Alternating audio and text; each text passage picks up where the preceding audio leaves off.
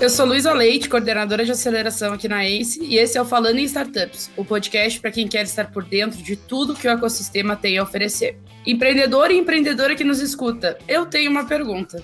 Se um potencial investidor tem um método para analisar a sua empresa, por que você não teria o mesmo cuidado para escolher o seu fundo de investimento? Escolher quem são os melhores candidatos para entrar no seu cap table é uma missão importante. entender como cada um desses players acrescentam a essa equação pode ser decisivo para o seu negócio. Por isso, trouxe dois caras do nosso time de VC que acompanham os nossos investimentos de perto e entendem tudo o que você precisa saber para escolher o melhor fundo. O Guilherme Rocha, analista de Venture Capital aqui na Startups, e o Pedro Carneiro, que vocês já estão cansados de escutar, que é partner aqui da Ace e também é o nosso head da frente de startups. Bora? Bora! Bora! Bora! Oxa!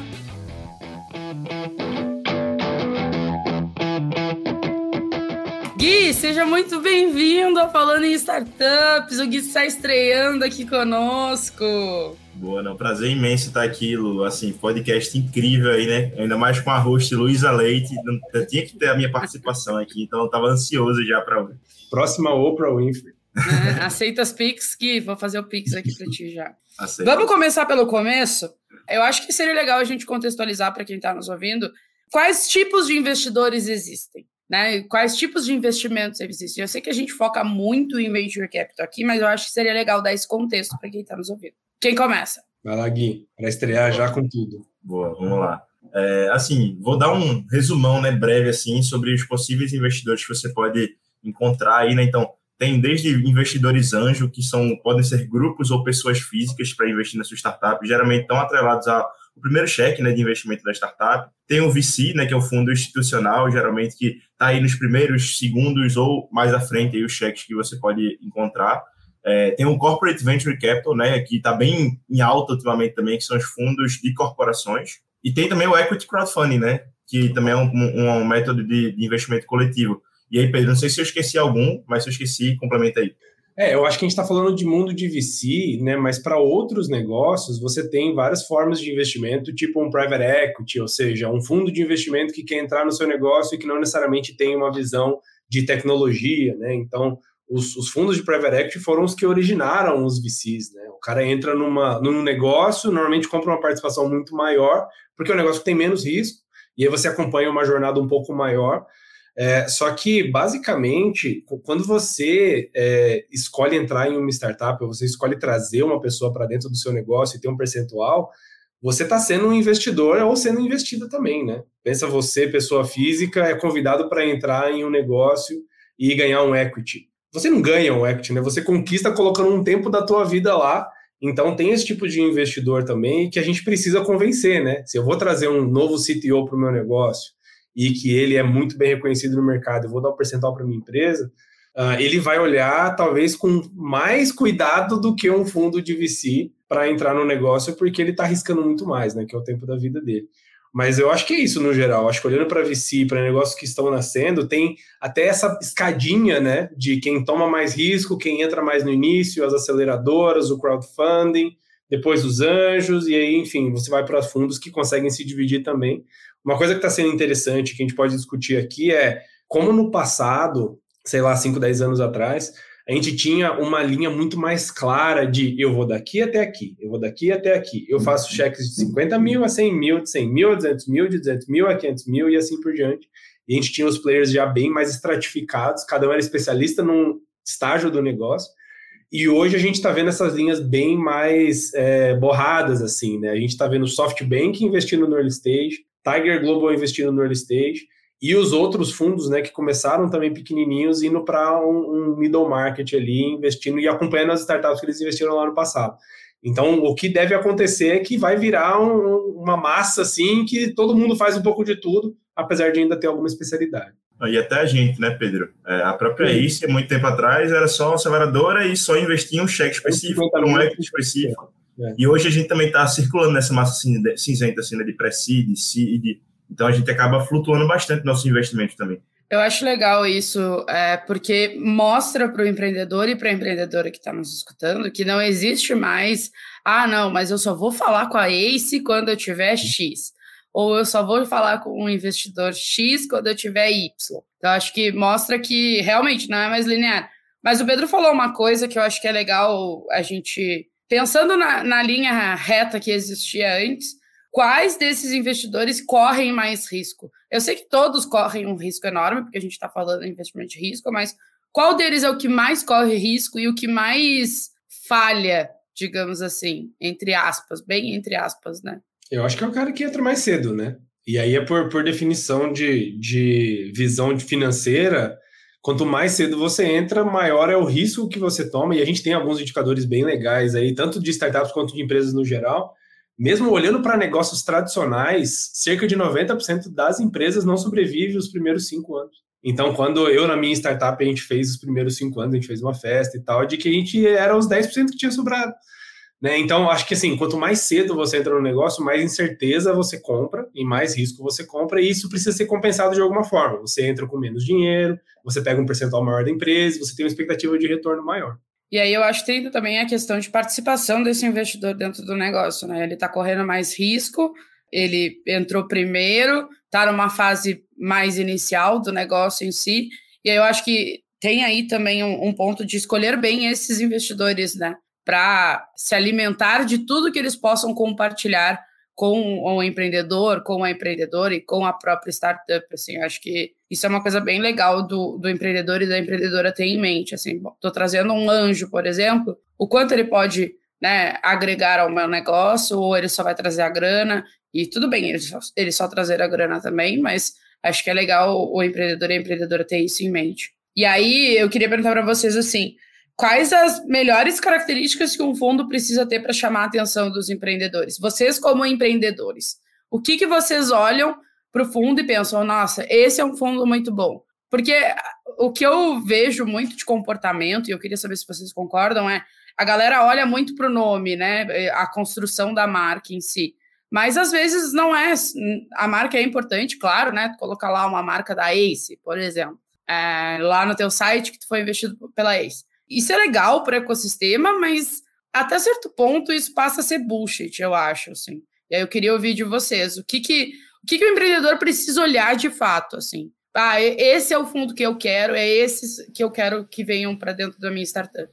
Aqui, Gui, eu, acho que a gente podia até fazer uma engenharia reversa do nosso processo, porque a gente gastou, sei lá, 10 anos para poder montar um processo de avaliação de startups. E a gente tem lá uma série de critérios e o Gui conhece isso como ninguém, por isso que ele é nosso convidado hoje.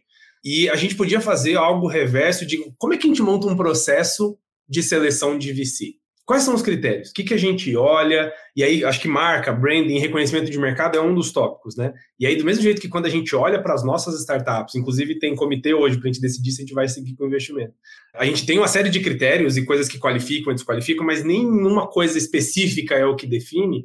Como é que a gente montaria uma lista de critérios para avaliar um VC e um processo de seleção para VC? O que, que, você acha, Gui? Boa, ótima pergunta. Assim, eu acho que, antes de tudo, é legal primeiro organizar muito bem a casa, né? Saber muito bem qual é o teu objetivo final com esse investimento. Porque se você não tem clareza disso, não importa o investidor que você escolher, provavelmente vai dar errado. Então, acho que é primeiro entender muito bem, pô, onde eu quero chegar? Qual é a minha rota de saída? Qual é a minha noção de sucesso? Então, a partir do momento que eu entendo isso e eu sei como é que eu vou também usar esse capital, eu consigo aí, a partir disso, agora procurar os possíveis investidores. E aí, o que é que é legal? Acho principalmente na fase inicial, que a gente está conversando muito aqui, eu acho que é a fase mais crítica, porque se você escolher o investidor errado, ele pode melar todos os outros deals, a gente já viu isso acontecer aqui bastante. Então, tem que ser bem crítico mesmo, assim, e escolher o investidor certo para o momento certo. Então, por exemplo, você está precisando muito de ajuda em máquina de vendas. Então, você vai buscar investidores que possam te ajudar nisso. E ou então você está precisando muito, de muita ajuda na governança da sua empresa. Então, você vai buscar por investidores talvez um pouco mais maduros, que já passaram por um, um, um processo um pouco mais é, complexo dentro do, da sua rotina e que pode te ajudar com a governança também. Então, assim, acho que é você saber muito bem o que você precisa, qual é a sua noção de sucesso e, a partir daí, começar a conversar com os possíveis investidores. Eu acho que isso linka, né, Pedro, com o episódio que a gente gravou sobre o BitDeck com o Mike lá, que o Mike diz aonde tu quer estar depois de ter recebido esse dinheiro. Porque é organizar a casa de fato. Não, e, e a gente olha, é, é, um paralelo muito claro sobre, ok, vamos abrir um novo fundo de investimento? Vamos. Qual que é a nossa tese? que, que a gente está procurando nas startups? E aí a mesma coisa. Eu vou abrir uma startup? Vou. Qual que é a minha tese? O que, que eu estou procurando num investidor? Né? O que, que eu estou procurando numa rodada? Dando um exemplo de como que a gente aterriza esse tipo de coisa. Eu acho que tem a visão ampla que é eu quero um cara que me ajude na minha tese. Beleza. Mas o que, que a gente consegue olhar para um fundo ou para um investidor e falar: esse cara é bom de máquina de vendas? Como que a gente aterriza isso num critério, do mesmo jeito que a gente olha para as startups e fala, porra, esse cara é bom de máquina de vendas, olha o funil, olha o CAC LTV e tal. Como que você inverte esse jogo e fala, como que eu sei se aquele fundo vai me ajudar na minha máquina de vendas? Na minha percepção, o que a gente pode fazer muitas vezes é, primeiro, é, você olhar muito bem o track record do fundo, né? Saber qual, qual foi o resultado que ele teve, qual tipo de setor ele trabalhou. Acho que tem setores que necessitam mais desse apoio, né? A, por exemplo, máquina de vendas, né? Então, você olhar, ele investe muito em size B2B, ele tende a ter uma percepção ali de máquina de vendas um pouco melhor de quem investe em B2C, naturalmente, assim. Então, é, é legal você começar a olhar o track record desse fundo e, claro, marcar conversa. Acho que você só vai descobrir isso no papo com o, o, pessoal do fundo e também com os, os investidos do fundo, né, com as startups investidas, é, e perguntar muito o que é que foi o papel desse fundo para a sua startup, para você chegar onde você chegou. Então, acho que o ponto-chave aí está muito mais na conversa, você ranquear isso aí, e aí pode usar até ferramentas, usar CRM mesmo para ranquear essa galera depois. E quando você estiver abrindo capital, né? Inclusive, ponto legal é conversem com o fundo antes de abrir a rodada. É o momento ideal para você conversar com os fundos, começar o relacionamento desde cedo e quando você abrir a rodada, você já vai saber para quem você vai atrás de primeiro. E aí eu acho que isso ensina não só para os empreendedores, eu diria, mas ensina para a galera dos fundos que é preciso sim fazer um trabalho de marketing para vocês também. Porque eu escutei esses dias, o Pedro estava junto comigo, né, que a gente era muito bom em fazer isso, escolher depoimento, pegar a jornada do empreendedor e tal, assim, mas foram coisas que a gente aqui na ACE aprendeu ao longo dos anos, que faz diferença sim a gente pegar um case de um empreendedor que estava quase falido, pegou o dinheiro com a gente e aí fez um exit enorme, tá lá, milionário e tal, porque conta uma história, né? Conta o nosso track record. E aí, o Gui falou em track record e eu queria entrar um pouquinho mais nisso, assim. O que, que é esse track record? Eu queria que a gente falasse um pouquinho mais sobre isso, porque pensem nos empreendedores de, né, que estão aí na, na, captando o seu primeiro cheque. O que, que eles têm que olhar de fato? Quais são os números? Tá, eu acho que o, o, o, track record ele é bom do mesmo jeito que a gente olha para uma startup e vê o histórico de vendas e o histórico das pessoas, né? Então acho que o track record ele tem duas etapas. Tem o primeiro do investidor em si. Então vale olhar como é muito difícil você ter um fundo que vai te abrir os números, né? Quanto de dinheiro eles estão fazendo, porque essas informações são bem complexas de, de divulgar. Só que você olhar para o portfólio que a empresa que o investidor entrou, você vai conseguir ter um paralelo de o quão parecido eu sou com aqueles negócios que ele entrou naquela época e o quão parecido eu quero ser com os negócios que ele tinha investido lá hoje. Né? Então, olhar para as empresas que eles investiram lá atrás e como eles estão hoje, eu acho que é uma primeira forma de, de olhar. Segundo, olhando para o track record, além do estágio e do modelo, vale a pena olhar também sobre o mercado e os desafios. Então, é uma das formas de, de pegar aquilo que o Gui comentou, de eu quero que alguém que me ajude com máquina de vendas. Olha para aquelas empresas que ele investiu e se aquelas empresas têm a mesma dificuldade que, você, que elas tinham, né, a mesma dificuldade que você tem hoje, pode ser um, um bom paralelo. E acho que uma outra coisa de olhar para track record, principalmente nos dois últimos anos em que veio, veio muito investidor novo para o mercado, nem sempre, né, como é um ciclo muito longo, você vai ter um track record claro de um investidor, né? O cara começou a investir em 2019, 2020, é muito difícil você ter um resultado aqui agora. Mas é aí que é engraçado, que eu acho que um paralelo é bem bacana de montar entre investimento em startups e encontrar um investidor. Quando a gente vai investir numa startup que tem um ano, dois anos, eles também não têm track record. E como que a gente olha? Track record das pessoas. Eu olho para o empreendedor, eu olho para o time, a montagem que ele tem, o histórico, se eles já trabalharam antes. Então, faça a mesma coisa para o investidor. Assim, você pode ter uma lista de 50 investidores potenciais, mas você sabe quem que é o sócio principal? Qual a especialidade dele? Qual a especialidade do time? Qual o tamanho do time? Quais são os nichos que eles atacam e que eles olham? Então, pensa que você está trazendo um sócio para o negócio, né? Vale a pena trazer um sócio com uma marca, mas você não sabe exatamente se o cara realmente ajuda.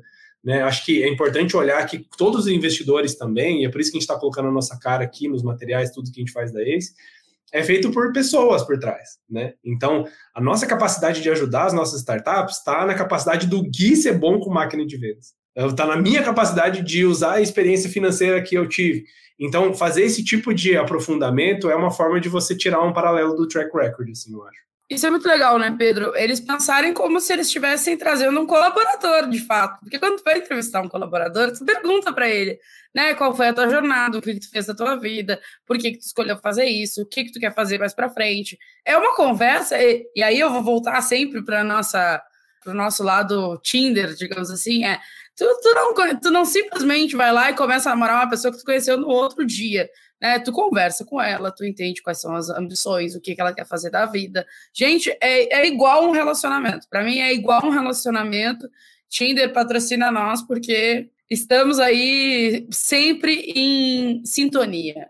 É, e aí, uma coisa que eu queria perguntar para vocês também é quais características que fazem um empreendedor não escolher algum fundo? Sempre, vamos sempre na visão do empreendedor, assim, o que, que pode acontecer e, e que os empreendedores e empreendedoras precisam ficar de olho é numa fala ou em algum posicionamento que, né, que não concorde, que não faça parte, não tenha fit cultural, como que eles identificam isso para eles terem certeza, ah, não, não é esse esse fundo que eu quero para mim, não é esse investidor que eu quero dentro da minha empresa? Eu acho que escutar primeiro os empreendedores. Assim, se o empreendedor tem uma visão negativa do fundo, assim, um não, né, mas vários que você conversou, já é um puta red flag assim para você não seguir com esse fundo. Ah, sei lá, o cara dificultou muito um deal que a gente ia fazer com outro fundo, ou então ele dificultou muito a saída da gente no futuro.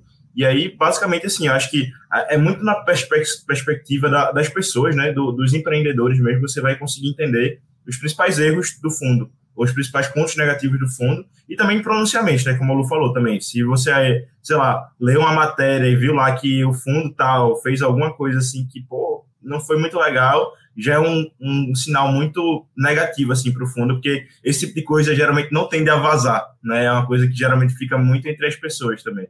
É. E, e aí olhando para o que você espera do fundo, para você ter uma ideia, assim, a, a, frase do muito ajuda quem não atrapalha é muito real no mundo de VC. Tanto que você olha para fundos mais late stage, né? Quando você olha para o Tiger, a proposta de valor dele está resumida em algumas frases, que é eu decido muito rápido, eu dou muito dinheiro, eu não encho a sua paciência, eu saio do teu caminho. Né? Essa é a proposta de valor dos caras, e ele, isso trouxe eles como um dos maiores investidores do planeta, do quão importante é né, você ter um sócio que não, não seja obstrusivo. Assim. Mas, é, como que você identifica isso no, no dia a dia, sabe? Eu acho que tem um, um, uma linha bem é, tênue entre o quanto a gente estende a mão para apoiar o empreendedor, de olha, a gente recomenda que você faça isso, isso, isso, e o quanto que um fundo, né, um investidor pode ser diretivo com o empreendedor, de não, você precisa fazer isso, isso, isso. Algo que a gente deixa sempre claro com os nossos empreendedores aqui, e a gente fala com, sei lá, dezenas deles toda semana, por causa do portfólio, sempre a gente olha e fala, olha, no fim das contas a decisão é tua. Você é dono do negócio. A gente pode ter 15%, mas você tem os outros 85%, então você é muito mais dono do negócio que a gente. Então a gente está aqui para proteger nosso investimento, para ajudar a fazer o negócio dar certo e tal, mas tem algumas decisões importantes que ficam na mão do empreendedor. Exemplos: passamos ali no momento da pandemia. Teve gente que teve que demitir todo a folha. Gente que tinha 30 pessoas e voltou para trabalhar sozinho, né? Só empreendedor solitário. E assim, por mais que a gente possa ser o advisor, falar, olha, realmente isso é uma boa decisão, isso é o que a gente precisa fazer agora e etc. No fim das contas, quem puxa o gatilho sempre é o empreendedor, né? E quando você tem é, essa diferença na hierarquia de poder, de o fundo por ter colocado dinheiro, ele manda mais que o empreendedor, e o cara vira um funcionário, né? Tem que ficar reportando. Claro que reportar é importante dar os números e tal, mas é, a, a autonomia de decisão precisa estar com os empreendedores conseguir medir isso das outras investidas, eu acho que é bem, bem importante. Então, numa linha é a pessoa que atrapalha ativamente, você deveria correr atrás e entender e fugir. A pessoa que não faz nada, você precisa ter um comparativo de, ok, então esse cara precisa me dar mais dinheiro, ele precisa ter um branding melhor e tal. E aí o que você deveria estar procurando é as pessoas, né, e os fundos que vão ter uma visão mais hands-on e que vão te ajudar no que você realmente precisa ali naquele momento mas sem, claro, né, colocar uma expectativa de que eu estou contratando gente para o meu time. Né? O, o, o que eu falo para os empreendedores que a gente faz a oferta é: olha, você está trazendo um novo sócio, mas a diferença é que cada dia esse sócio vai ser diferente. Ou seja, você precisa de financeiro? Estou eu aqui. Você precisa de vendas? Está o Gui aqui. Você precisa de uma coisa muito específica de produto? Tem um mentor nosso. Cada dia tem um sócio ace e cada dia o sócio ace tem uma expertise diferente. Mas isso não significa que o cara pode usar o nosso time, passar tarefa, a gente não vai ter uma área dele, até para não gerar uma dependência. Assim. E é muito legal esse teu comentário, Pedro, porque assim, né, o, o investidor é, é, muito bom ser hands-on, mas ele não pode ser hands-all. Ele não pode ser todas as mãos da empresa, ele não pode tomar decisão pelo empreendedor. E eu acho que isso é, é uma coisa que talvez seja mais comum com investidores anjos do que, do que um, um fundo mais institucional, assim, alguém que está começando essa jornada de investir em startups, mas é uma preocupação muito grande que o empreendedor tem que ter com governança, porque é, esse cara que está te ajudando, ou essa mulher que está te ajudando hoje aqui com, com investimento, ela pode tomar decisão por você em algum momento, e aí vamos supor que depois ela teve sua diluição lá no cap table, e aí, velho, o risco é seu. Você se ferrou, você tomou a decisão por ela e ela foi embora, por exemplo. Então, assim, você tem que ter realmente essa preocupação muito grande de beleza, aceito os, os advices, né, os conselhos, obrigado pela ajuda, mas no final quem toma a decisão é você. Muito bem. E aí, é, a gente, como investidor, sempre tem perguntas que a gente faz para os empreendedores, né? E o Gui, a gente é. Quem já teve o privilégio de estar num comitê que estivesse eu e o Gui, sabe que a gente bate muito, por exemplo, nos canais de aquisição, na máquina de vendas e tudo mais. Mas que perguntas que é importante o empreendedor fazer para o investidor? Não, né? Eu sei que a gente está falando bastante de conversar com as investidas desse investidor, mas para o investidor, que perguntas que é legal ele falar antes, né? Perguntar antes de aceitar o investimento de fato. Que perguntas vocês gostam de ouvir? Assim, a, a principal coisa, e eu não acho que tem uma pergunta é, bala de prata assim, mas será que o teu investidor ou potencial investidor entende mesmo do teu negócio? Então, por exemplo, coisas que é, ajudam a gente a se diferenciar é, quando a gente vai falar com os empreendedores. Vem um cara de blockchain e quando a gente entende blockchain, faz as perguntas certas de blockchain, o cara, nossa, consegui achar um investidor que consegue me ajudar. Então, o, o empreendedor ele sempre tem que olhar e falar, ok, o quanto no nível de detalhe que a gente precisa, esse investidor, a pessoa física dele ou né, a estrutura que ele está por trás, realmente entende. Então, máquina de vendas, você entende máquina de vendas? Ah, sim, legal. Então, desce aqui comigo, vamos ver o meu Google Ads Panel, vamos ver o meu uh, Analytics, vamos ver quais, qual é o meu bullseye. E se o investidor tiver insights construtivos e detalhados sobre isso, aí é um bom sinal. Agora, o cara fala, eu sei máquina de vendas, fala com essa pessoa e, e lê esse livro. É, é, é, claro, são boas referências, mas isso pode ser um indicativo de que a pessoa que está falando com você não sabe o quanto ela deveria saber sobre tocar um negócio. O problema de ser um investidor é você precisa saber mais sobre o negócio das pessoas que você está investindo do que elas próprias, no nível de detalhe de, olha, se a gente precisar, eu sento aqui contigo e vou montar um plano detalhado do que a gente precisa fazer para poder testar a hipótese A, B e C.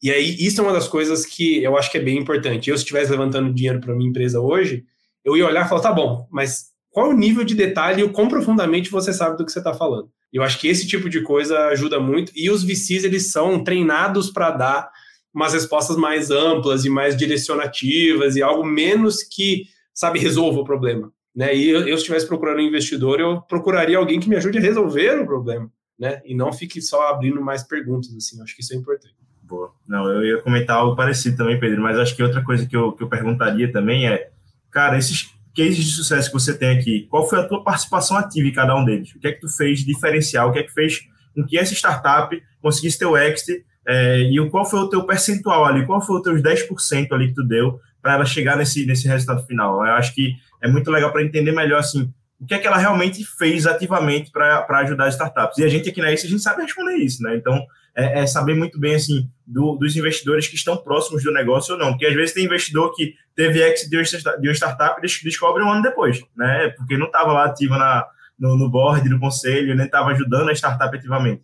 Isso é uma coisa que eu sempre compartilho com os empreendedores que eu converso, assim, de que, né, ah, o Mike participa lendo os contratos de M&A de muitas das nossas startups. Então, e ele vai lá e ele pontuou, isso aqui tá te ferrando, isso aqui tem que mudar, isso aqui tem que renegociar. Então, eu acho que essa participação é uma coisa que, né, não é um, não é um relacionamento que vai durar um ano. A gente espera sempre que não, não vá durar isso, né? A gente está construindo algo ali principalmente nos primeiros cheques, que normalmente ele vai ficar o quê? 5, 10 anos contigo. Então, é, eu acho que é super importante pensar com esse viés, né? De eu quero uma pessoa que vai participar ativamente e que eu vou gostar de conviver também, porque tu imagina, tu, ah, peguei o cheque, é o melhor fundo de investimento que, eu, que era o fundo que eu queria, era o investidor que eu queria, e aí tu chega na reunião com o cara e o cara é um mala. Um mala que depois tu fica ali todo, a cada 15 dias eu tenho que conversar. Vamos lá, a gente, eu e o Pedro, a cada 15 dias falamos com os empreendedores que a gente acabou de acelerar. Imagina que saco seria para o empreendedor, e aí se coloquem, ouvinte, se coloque no lugar desse empreendedor Imagina que saco ter que de 15 em 15 dias sentar numa sala e ter que conversar com uma pessoa mala. Porque tu vai acordar naquele dia já pensando, putz, hoje é o dia do mala. Vamos lá, vai, mala, fala. Então eu acho que é uma coisa que, que, que precisa, a gente precisa colocar no nosso dia a dia, e por isso que o fit cultural também é uma coisa super importante. Porque senão vai virar a reunião do mala. É, e aí isso tu vai passar para os teus amigos.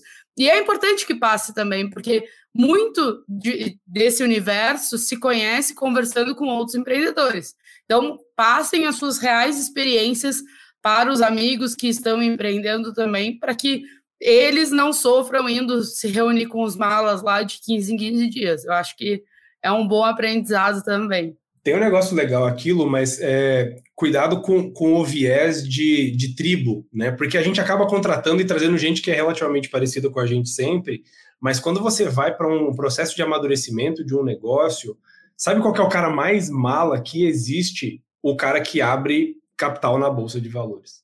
Aí esse cara é mala. Porque o nível de governança é super complicado, a gestão é mais complicada e tal, mas não é isso que a gente quer lá na frente, apertar o botãozinho lá em Nasdaq.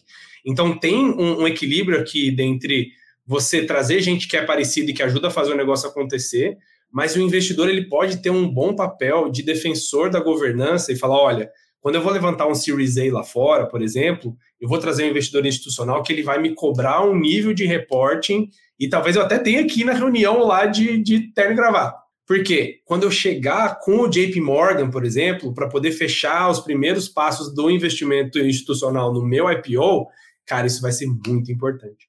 Então a gente vê que também tem alguns gaps de conforme a startup ela vai amadurecendo, ela precisa de gente também que puxe o nível de senioridade do negócio também para cima. Né? Então, às vezes o cara, assim, uma coisa é o cara é ser mala e, e, e desagradável. Outra coisa é ele ser chato e, e, crítico com coisas que são importantes na governança. E a gente vê que os nossos negócios, a gente investe lá desde o comecinho, né? Quando a pessoa levantou o seu primeiro milhão de reais, você tem um tipo de governança. Quando ela começa a levantar 20 milhões de dólares, é outra governança.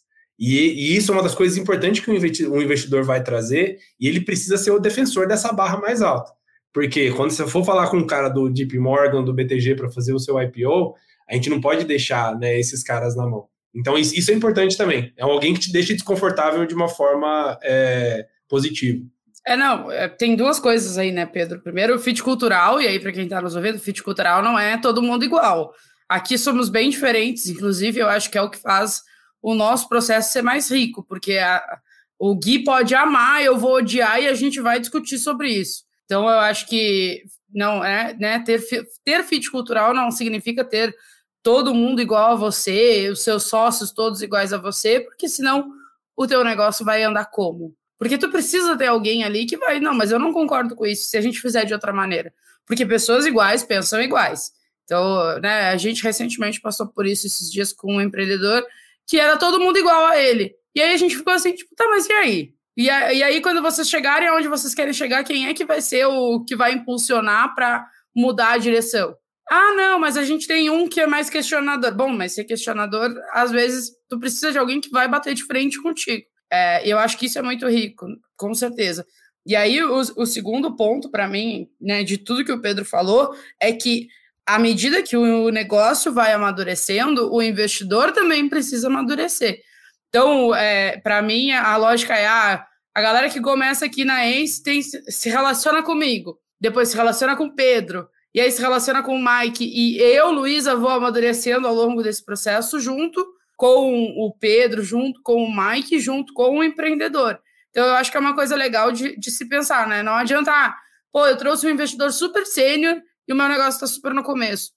Será que não vai ser muito mais uma briga, sei lá, eu fico imaginando isso, do que um crescimento? Talvez tu precise crescer por etapazinhas, porque é assim que o teu negócio vai crescer de uma maneira saudável. Então, acho que tem esses dois pontos aí do que o Pedro falou, assim, não, não, não discordando dele, mas apenas acrescentando a sua fala. Boa. Eu queria acrescentar também os 10 centavos aí do que você falou, Lu, que além de fit cultural, eu acho que é muito importante ter o alinhamento do North Star, que é aquilo que eu estava falando, né? De qual o objetivo final que eu quero chegar. O investidor ele tem que estar totalmente comprado com o teu objetivo final, porque senão vai rolar essa briga aí, o cara vai ser um mala e ele vai começar a travar as coisas que você quer fazer. Então, além de fit cultural, acho que é super importante também ter esse alinhamento de expectativa de futuro também da empresa com o investidor. O que eu mais gosto de tudo isso que a gente está falando aqui, Pedro, é que e isso não é só para o investidor, é para um sócio mesmo, né? A pessoa que vai construir o um negócio contigo. Porque imagina que ah, eu e o Gui fizemos um negócio. Daqui a 10 anos eu quero vender este negócio e o Gui quer continuar, porque para ele tá bom o estilo de vida que ele tá levando e tá, tá bom, ele quer manter assim. Ou ele não quer crescer, ou, ou o contrário. Que droga! Que droga! Sério! E isso precisa de um alinhamento desde o começo, porque senão não vai dar certo. Então, essa relação é uma relação exatamente igual para mim com o investidor, sabe? É, Pedro, você está investindo aqui na minha startup. Daqui a 10 anos eu quero fazer um IPO. Pode ser que eu mude de ideia, mas se eu quiser fazer um IPO, você vai estar comigo, você vai me ajudar, você vai lá apertar o botãozinho comigo? Vou, tô comprado. E aí, ao longo dos 10 anos que a gente vai passar junto, pode ser que eu mude de opinião e o Pedro mude totalmente de opinião, e tudo bem, mas aí a gente vai construindo uma relação e a gente vai se alinhando cada vez mais. Então, é, é construção. É, essa, esse relacionamento entre investidor, fundo e empreendedor e empreendedora é construção, na minha visão. E aí, entrando aqui no palpites da rodada, né? É, a gente está vivendo um clima tenso, inclusive gravamos um episódio eu, Pedro e Mike sobre isso. Se já foi ao ar, o pessoal da produção vai deixar aqui no box da descrição. É, a gente está vivendo esse mundo meio louco aí do ecossistema como um todo, mas falando mais sobre investimento e com toda essa, essa busca, assim, pensa no empreendedor que está buscando. É, ah, não, não foi ao ar ainda, vai vem, aí, é, fiquem, acompanhem o feed porque vem aí. Como que essa busca do empreendedor pelo melhor fundo de investimento é afetado por esse momento que a gente está passando agora? O empreendedor ele precisa ser menos seletivo, ele precisa ser mais seletivo, ter, precisa de mais tempo, menos tempo. O que, que vocês acham assim que como que esse momento está afetando o momento do empreendedor ou da empreendedora que está aí começando a procurar um investidor para o seu negócio? Acho que a principal diferença é quando você tinha muito mais capital né, disponível e as empresas queriam fechar as coisas mais rápido e tinha mais competição e etc., você tinha um, um, conflito claro entre eu vou com esse cara que eu quero e que me ajude mais, mas esse outro cara está pagando duas vezes mais a minha startup. Ele está me dando o dobro de dinheiro pelo mesmo percentual. E aí tinha esse conflito que ele era mais evidente, assim, eu acho, né? A gente tinha muita gente querendo entrar no mercado, e com essa entrada do mercado, a proposta de valor mais clara é: tudo bem, eu pago mais caro aqui, eu não tenho track record, eu não tenho time, eu não tenho empresas investidas, mas toma aqui, um prêmio por você acreditar em mim. E aí tinha essa, essa diferença e esse conflito interno dos empreendedores, e que era complicado. A gente já viu muita gente passando por isso de tá bom, você é legal, você me ajuda, mas, porra, um milhão de reais é um milhão de reais, né? Consigo fazer muita coisa, um milhão de reais também me ajuda. E aí, quando o empreendedor ele tem um plano muito claro, isso ajuda realmente. Uh, o que deve acontecer agora é essa distância deve ficar um pouco menor. Então, o, os investidores que têm o track record, que têm um, um, investimento mais fundamentalista, né, que a gente olha muito para os indicadores, para o histórico e tal, uh, o, a diferença entre os cheques, né, de quem está começando e quem está capitalizado e quem já está fazendo isso faz mais tempo, vai diminuir. Então, eu acho que agora é a hora do empreendedor ele ser um pouco mais seletivo. Do mesmo jeito que os fundos estão sendo mais seletivos, o empreendedor pode ser mais seletivo também, porque talvez o, o smart ele não seja tão afetado quanto o money. O money pode ter diminuído, mas o smart não. Você consegue selecionar um pouco melhor. Mas ainda assim, uma coisa que a gente fala muito para os empreendedores, inclusive para os nossos negócios que levantaram rodada, esse ano a gente já levantou mais de uma dúzia de rodadas, né, junto com os empreendedores. Na verdade, quem fez isso foram eles, né, mérito inteiro deles. Mas a gente acompanha e ajuda, inclusive fizemos alguns follow-ons esse ano. Mas a gente fala para os empreendedores que abrir contato com todo mundo, colocar os, os, os, as propostas na mesa, entender e etc. E quando você tiver algumas sinalizações de que as coisas estão indo se concretizar, aí sim você começa a ser seletivo. E eu acho que é um, um detalhe importante de quando que você é seletivo. Quando você vai mandar o primeiro e-mail para o fundo? Não, não, não. Isso aí você tem que mandar para 200. Você vai ser seletivo quando você tiver 10 caras interessados no negócio que já conheceram, já aprofundaram e estão prontos para poder entrar e colocar uma oferta. Aí você é seletivo. É, eu vejo muito empreendedor sendo seletivo no começo, ele conta para ele mesmo que ele está sendo seletivo. Mas na verdade é um atalho para ele ser preguiçoso. Cuidado para não confundir ser seletivo com ser preguiçoso. No começo do funil, tem que abrir, falar com todo mundo. E quando chegar lá na frente, talvez esses detalhes importem para você decidir. É aquela coisa, né, Pedro? Tá dentro do ICP, pode ser meu cliente. Então, vou abrir lá meu funil o máximo que eu puder e aí depois a gente qualifica. Mas é exatamente isso, assim. É, eu acho que só para somar um pouco, assim, que eu, eu, também concordo muito com o que o Pedro falou, é, eu acho que também tem um lado, assim, né, de o, o, o empreendedor tem, tem, que ser cada vez mais organizado nesse processo, porque é um processo que ele é longo e como está nessa recessão, entre aspas, assim, né, no mercado, ele está com essa dificuldade de ser levantada a rodada, Caso você não tenha uma organização financeira muito boa, você pode ficar refém do seu runway. Então, você levantar a rodada lá, sei lá, faltando seis meses para acabar seu runway. A gente vê muito isso aqui. E aí, seis meses é geralmente o tempo que você leva para levantar a rodada. E aí, sei lá, você chegou nos seis meses lá, só tem dois fundos que estão lá super comprados com você. Você vai ter que escolher um dos dois.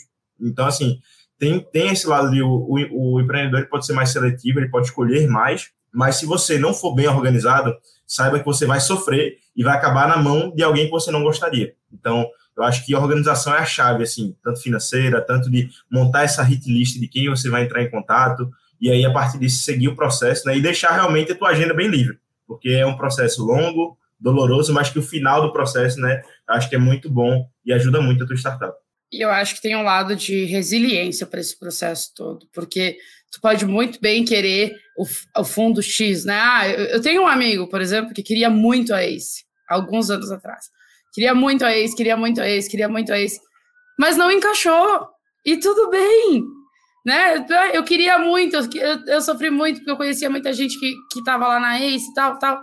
Mas eu acabei indo para outro e, né, cresci e tudo mais, assim. Então, resiliência, eu acho que, assim, claro que você pode sim ser um Ace Lover ou um XX Lover, é, mas tu precisa olhar para a saúde do teu negócio e entender o momento que tu estás passando e o momento que esse investidor também está passando, porque pode ser que não dê liga agora e mais para frente pode ser que dê certo. Então, né, resiliência no processo como um todo, eu acho.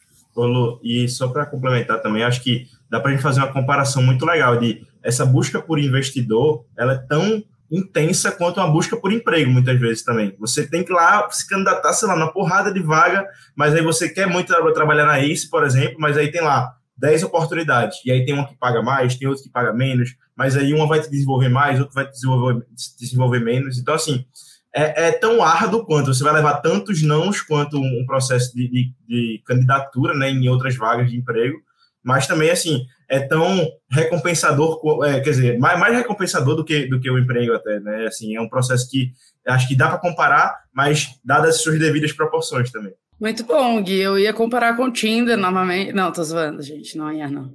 E aí eu queria saber se vocês querem deixar uma dica final para o empreendedor ou para a empreendedora que está nos ouvindo, uma recomendação, uma dica, um filme, uma série, um livro. Alguém quer? Ninguém quer? Ah, não, então tá, muito obrigado. É, mas um livro sobre como escolher um investidor é complicado, né? Vamos pensar em, em montar times e sociedade, enfim, aí eu acho que, que tem mais casamento. Um, um, que eu gosto, então, para poder pensar em sócios como um todo, é, chama Extreme Ownership. É, eu acho que é um, é um livro que vale a pena, é, porque ele conta bastante sobre é, o, o, perfil e o tipo de pessoas que você quer ter no seu negócio, né? Ele é um livro do Jocko Willink, que ele foi é, o, o, líder lá, diretor de um grupo de Navy SEALs, né? Que é uma das tropas de elite do, do planeta, nos né, Estados Unidos. Uh, e ele conta sobre como você escolhe, treina e trabalha com times de altíssima performance. E aí, muita, uma boa parte da, de trazer um time de alta performance, eu acho que isso tem tudo a ver com trazer um novo sócio, seja um investidor ou não, vem mais sobre o comportamento do que sobre o skill. Ou seja, como a pessoa se porta, como ela se relaciona contigo e etc. Eu acho que isso tem tudo a ver. Boa. Eu acho que eu tenho duas indicações. Eu tenho um para decodificar um pouco esse processo de VC, que eu estou lendo agora, inclusive, que é o Breaking to VC. É um livro bem legal, ele fala bastante sobre o processo de venture capital, quais são os objetivos de um VC, como é que você consegue entender melhor esse lado por trás do investidor. Eu acho que é super importante para o empreendedor entender isso também.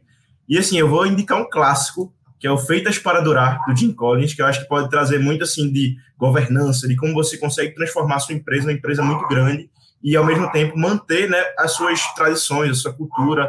Traz muito disso, assim, né, de sócios, de investidores também, e desse processo de crescimento sustentável da empresa também. Muito bom. Eu vou deixar aqui uma indicação que foge do que eles estão dizendo, que é aquele famoso filme com a Sandra Bullock, Um Sonho Possível. Eu acho que tem muita, muita coisa que a gente pode tirar dali, é um filme que eu adoro, e acho que ele trata exatamente disso, de construir algo, de ter resiliência durante o processo. Então, acho que ajuda bastante. É isso, muito obrigado. Gui fez a sua estreia aqui muito bem. Gui, volte sempre, você sempre está convidado. É, adoramos te ter por aqui. Muito obrigada. Não, obrigado, Lu. Foi perfeito também estar por aqui. Adorei a experiência, foi muito legal. Bem-vindo. E volte sempre, Pedro Carneiro. Obrigado, Lu. Vamos torcer para os nossos ouvintes não cansarem de mim, né? Como você falou no começo. Quem tiver cansado do Pedro Carneiro pode me mandar uma mensagem no LinkedIn. E se você gostou desse episódio, segue o nosso podcast na plataforma que você está ouvindo e avalie ele com cinco estrelas. Isso é super importante pra gente. Temos novos episódios toda segunda-feira, às 5 horas da manhã.